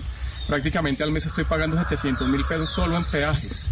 El tema ya está en manos de los alcaldes de estos dos municipios. Se ha llegado a un acuerdo para evitar la tarifa plena. Se le entregaba un chip a los habitantes y vemos con preocupación que en la fecha agosto 11 del año en curso fueron notificados varios habitantes. Es importante que recapaciten y que analicen que estamos en un momento de pandemia en el cual la gente debe estar en su casa y solo salir a lo estrictamente necesario. Desde la perimetral oriental de Bogotá aseguraron que el correo buscaba que los beneficiados explicaran por qué no habían cumplido con uno de los requisitos y que el beneficio no se les ha eliminado. Nos asiste el deber de hacer el control y el seguimiento de todos los usuarios de las tarifas diferenciales. Entendemos perfectamente hoy la situación y la sociedad concesionaria en ningún momento le ha suspendido ese beneficio. Por esta situación, los alcaldes radicarán un derecho de petición ante la Agencia Nacional de Infraestructura para que explique por qué retiraron estos beneficios en tiempos de pandemia y solicitarán una reunión para darle solución. En Medellín renunció la subsecretaria de Defensa y Protección de lo Público. La dimisión de Elizabeth Ramírez se dio luego de que fuera descubierta en una fiesta mientras regía la cuarentena obligatoria en el Valle de Aburrá. Esta funcionaria pública presentó su renuncia y pidió perdón. Los hechos se presentaron, según la subsecretaria, en el municipio de Bello, en la casa de un familiar que estaba cumpliendo años. En la rumba se estaban violando todas las medidas de bioseguridad públicos estamos llamados a dar ejemplo y este sin duda es, eh, no lo fue. Eh, quiero eh, pedirle a toda la ciudadanía mis más sinceras y profundas disculpas, a mi equipo de trabajo, el COVID-19 sigue llevando a los colombianos y al personal de la salud a enfrentar situaciones difíciles. Conocimos la historia de Julie Martínez, una mujer que dio a luz contagiada por este virus y que solo pudo conocer a su bebé tras 20 días de recuperación. Julie y Matías Madre e hijo se conocieron hace un par de semanas, a pesar de que Matías nació hace un mes y 10 días, solo hasta que su madre se recuperó del COVID-19 pudieron estar juntos. Julie se contagió cuando estaba en su octavo mes de embarazo, pero las complicaciones en su salud llevaron a los médicos a anticipar el nacimiento de su bebé. En que el tratamiento no está evolucionando, entonces se toma la decisión de interrumpir el embarazo con una cesárea, pues para yo poder continuar con el tratamiento normal del COVID. Pero la situación empeoró. Los pulmones de Julie no respondían y apenas dio a luz, tuvo que ser internada en una UCI. No pude tener a mi bebé como normalmente lo tienen todas las madres. Yo lo tuve que ver de lejos pues porque era un, potencial peligro para él. Eh, de ahí me remiten de una vez a UCI y en UCI, me intuban eh, porque no estaba reaccionando bien al tratamiento. El miedo de morir y de no conocer a su bebé siempre estuvo latente.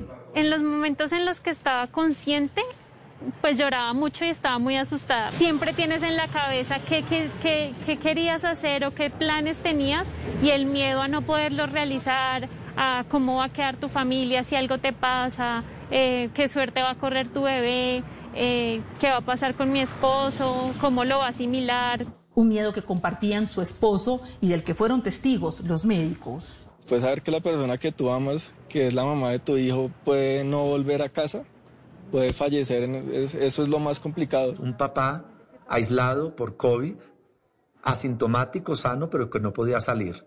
Una mamá debatiéndose en una unidad de cuidado intensivo, intubada, nunca pudo conocer realmente a su hijo y un hijo que estaba en la unidad neonatal en observación sin tener cerca a ningún familiar. Para Julie y su familia hubo un final feliz, por eso le hacen un llamado a los colombianos para que se protejan del virus y cumplan con los protocolos de bioseguridad. No te dejes confundir. Solo hay una cola granulada avalada por la Federación Médica Colombiana. Y es Tarrito Rojo de JGB. Las autoridades capturaron al presunto criminal que atentó contra el jugador, el exfutbolista Norbey Salazar, esto con un arma de fuego. Ahora el deportista se recupera en un hospital de Cundinamarca. Las investigaciones dan cuenta de que el presunto agresor del exfutbolista Norbey Salazar es miembro activo de la policía.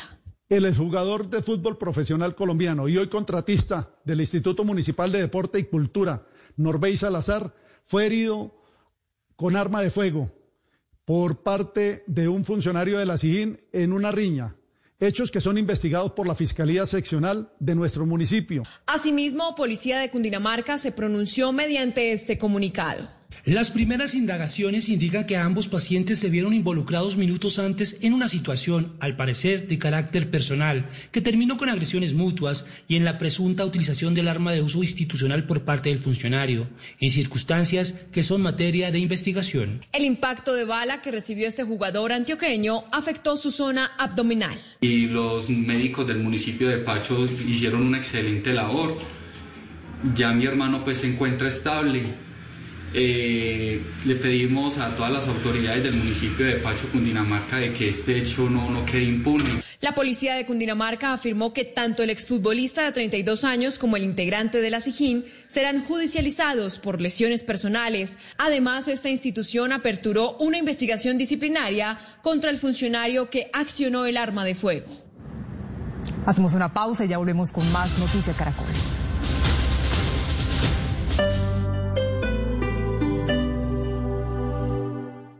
Llevamos caminando 45 años para que esta revolución no se detenga. Siempre marchamos con las piernas. Este año marcharemos con el corazón. Llénate de fuerza y solidaridad. Únete este 29 y 30 de agosto a la caminata virtual de la solidaridad en solidaridadporcolombia.com. Apoya Ministerio de Cultura, Programa Nacional de Concertación Cultural. La cultura es de todos. Ministerio de Cultura. Patrocinan CAFAM, Caja de Compensación Familiar, Empresa de Licores de Cundinamarca. Prohíbas el expendio de bebidas embriagantes a menores de edad y mujeres embarazadas. Ley 124 de 1994. El exceso de alcohol es perjudicial para la salud. Ley 30 de 1986. Hoy en Blue Radio. Hola amigos de Blue Radio, soy Claudia Bamón y quiero invitarlos esta noche porque voy a estar con todos ustedes en vivo en Bla Bla Blue a las 10 de la noche. Un abrazo. Bla Bla Blue. Porque ahora te escuchamos en la radio, Blue Radio y bluradio.com. La nueva alternativa.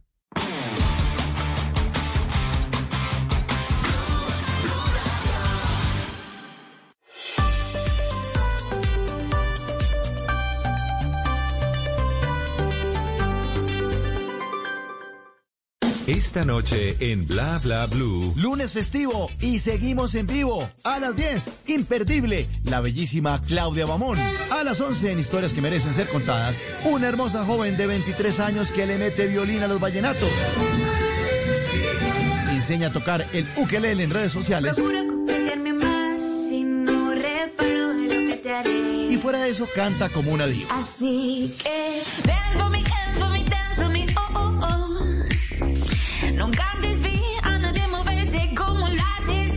Joelis Camargo, la estrella aún no descubierta. Descúbrela usted esta noche antes de que le toque pagar por verla. Y después de las 12 abrimos nuestra línea telefónica porque en este talk show hablamos todos y hablamos de todo. Bla Bla Blue. Porque ahora te escuchamos en la radio, Blue Radio y bluradio.com. La nueva alternativa. En Blue Radio hacemos una pausa musical y en un momento regresamos con las noticias.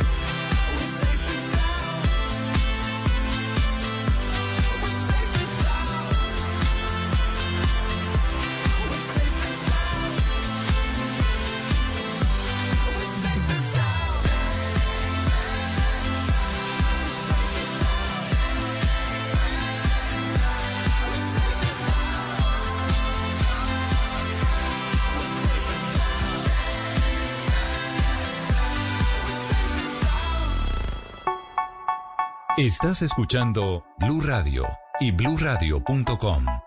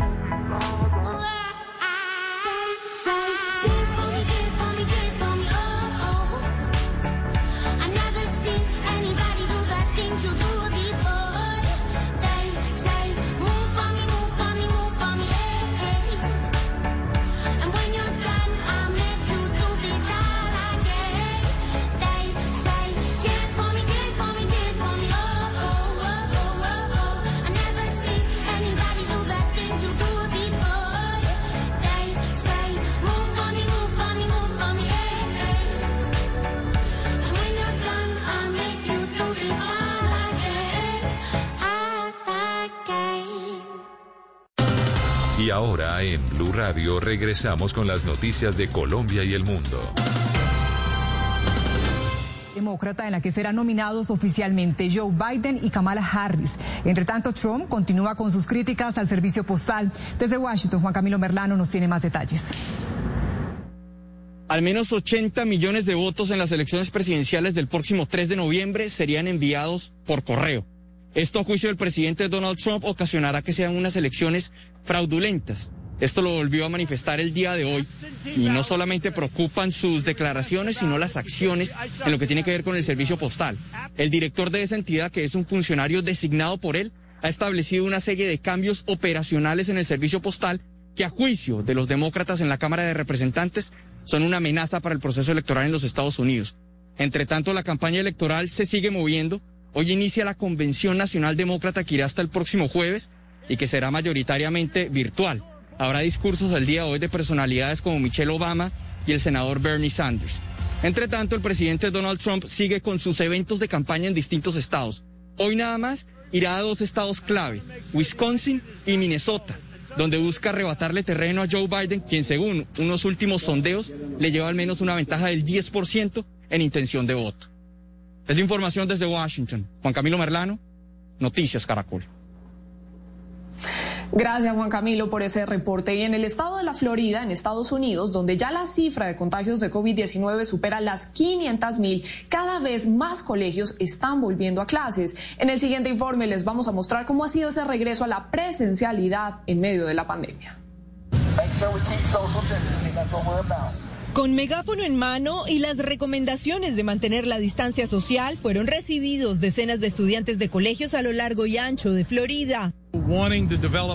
Queremos desarrollar un plan que nos permita seguir nuestra misión y si nuestros padres no quisieran eso, no enviarían a sus hijos. Al entrar no es extraño ahora ver señales sobre prevención de contagio por todas partes. Gel antibacterial, escaleras de una sola vía, calcomanías que marcan en dónde debería sentarse cada estudiante.